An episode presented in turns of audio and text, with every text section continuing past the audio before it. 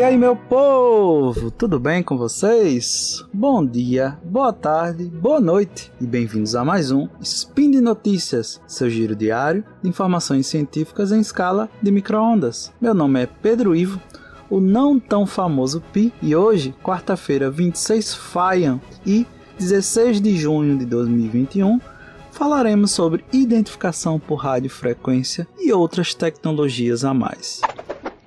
Speed Notícias.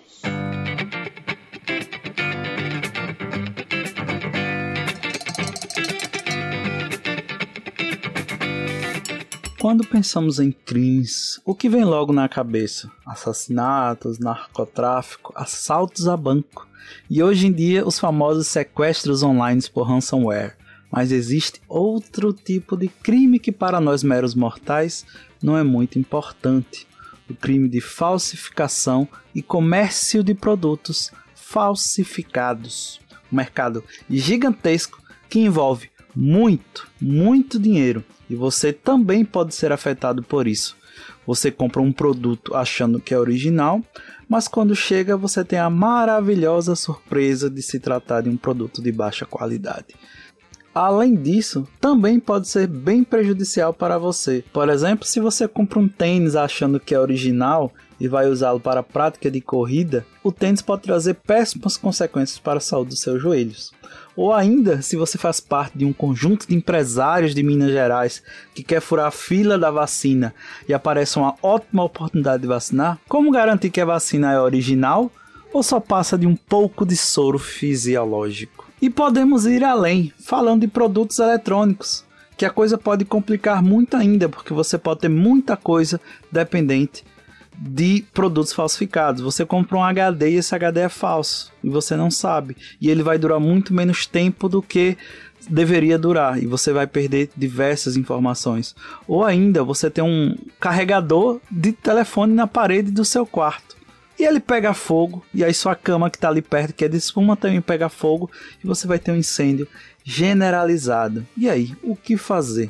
As indústrias elas têm trabalhando há muito tempo para tentar minimizar os produtos falsificados no mercado. Para isso, eles desenvolveram várias e várias tecnologias para checagem de informações, desenvolvimento de códigos de produto universal, famoso PC, e padrões de resposta QR. E hoje, cada vez mais se utilizam tags de identificação de radiofrequência, os famosos tags RFID. Nossa primeira vírgula de hoje. O que é um tag RFID? Você já deve ter visto a utilização de RFID em cartões de embarque de ônibus, cartões de acesso e hoje em dia muito utilizados para naqueles cartões, os cartões contactless, cartões de crédito que você não precisa enfiar o chipzinho lá, é só encostar na maquinazinha que ele já faz o pagamento para você.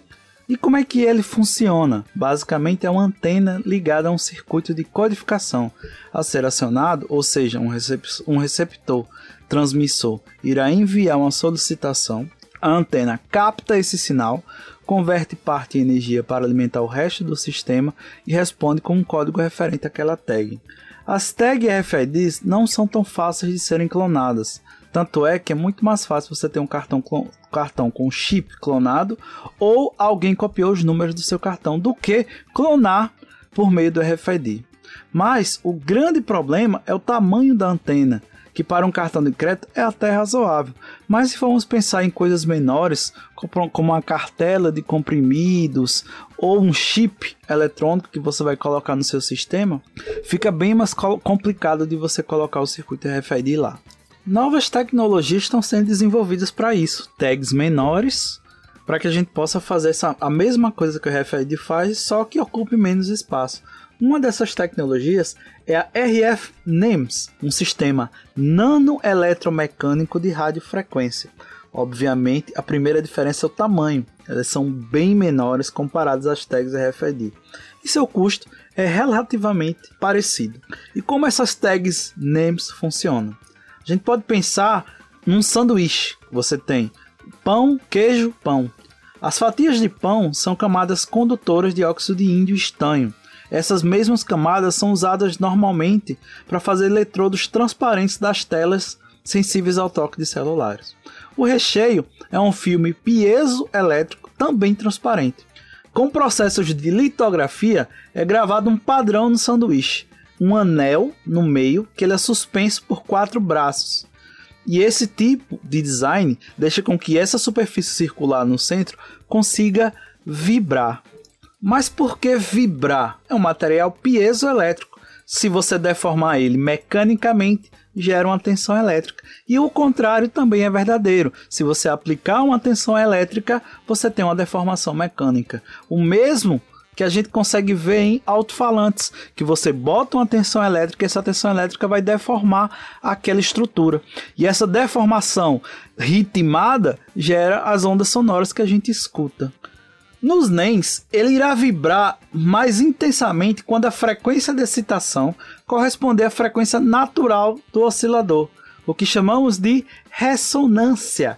A mesma coisa que acontece quando uma soprano de uma ópera canta em uma determinada frequência que coincide com a frequência de ressonância das taças de cristal.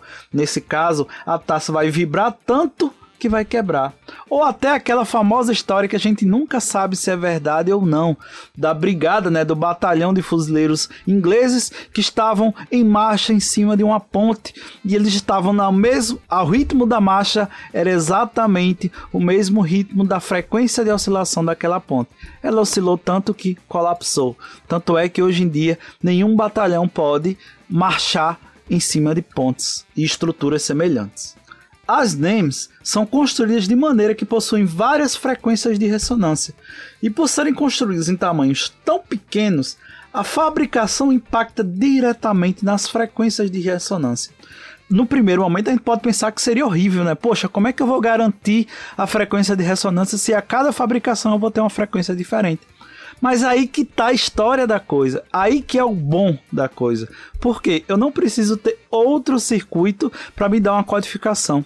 A própria diferença nas frequências de ressonância vai ser a minha codificação utilizada. Você retirou todo um circuito que era necessário para o RFID. Se, ca... e se cada NEM ela vai ter uma fabricação e vai ter umas frequências diferentes, como é que você vai conseguir clonar ou falsificar essas names? Elas são únicas e individuais. Certo, cada uma tem várias frequências, mas como eu consigo saber qual é a frequência de cada uma? Simples. A gente pode utilizar um sensor, um scanner para ler. Ele vai ler uma determinada faixa de frequência e vai ver onde vai ter a maior ressonância. E aí você vai comparar essa ressonância com a ressonância de uma estrutura, podemos dizer, padrão. Essa diferença de frequência de ressonância vai ser caracterizada por uma quantidade de bits, quantidade de um código binário. E aí você vai juntando as várias ressonâncias, cada uma com código binário. E aí você vai ter um código geral binário correspondente àquela tag. Hoje em dia, eles estão sendo fabricados com 31 bits de assinatura digital, o que daria equivalente a uns 2 bilhões de tags diferentes. Então, a gente tem muito tag para ser feito. E essas tags, elas realmente serão úteis? É difícil dizer porque envolve é uma tecnologia bem interessante, mas envolve várias e várias coisas que são detalhes. Por exemplo, fabricação. Você tem que, tem que colocar ela dentro de um processo de fabricação que já existe. Você não vai construir uma fábrica nova para um negócio desse sem que ele seja extremamente perfeito. Então você vai ter que adequar a fabricação ao que já é existente. Mas pensando nisso, você já tem as telas sensíveis ao to toque que tem o mesmo processo de fabricação. Então você pode só aprimorar o processo para que ele possa se adaptar às estruturas já existentes do mundo. Outro problema é o scanner, porque ele usa os scanners que são colocados em laboratório. Então você vai ter que desenvolver um scanner específico, um portátil, né? Ou então um gadget que eu possa colocar junto ao meu iPhone, meu celular, para que eu consiga ler isso facilmente. E aí você teria um, você receberia um material, ele teria uma tag, você estaria com seu celular você ia verificar qual a tag que tem nele. E aí, dessa tag já teria um aplicativo que já ligaria com a indústria iria verificar se a tag que está naquele equipamento equivale à tag que saiu da fábrica, né? E junto com outras tecnologias, como os blockchains que são muito utilizados nas criptomoedas, mas que a gente pode utilizar para ver toda a carreira produtiva daquele equipamento, você teria uma confiabilidade muito maior de que aquele, aquela coisa, aquele equipamento, aquela, aquele produto que você comprou, ele é realmente original. Mas isso a gente só vai ver com o tempo, né? Hoje o que, que a gente pode fazer? Ter cuidado no que a gente compra, comprar de, de vendedores confiáveis e se vê uma coisa muito mais barata do que o normal, desconfie. Tem muito golpe rolando na praça. E por hoje é só. Todos os links comentados estão no post. Deixe lá também seu comentário, elogias, crítica e xingamento esporádico. Lembra ainda que esse podcast só é possível acontecer por conta do seu, do meu e do nosso apoio ao patronato do SciCast, tanto no Patreon, PicPay e Padrim. Um grande abraço, uma ótima semana a todos. Se puder, fique em casa e até amanhã.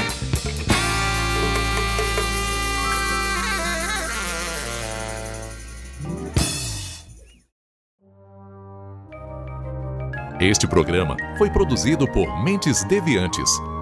deviante.com.br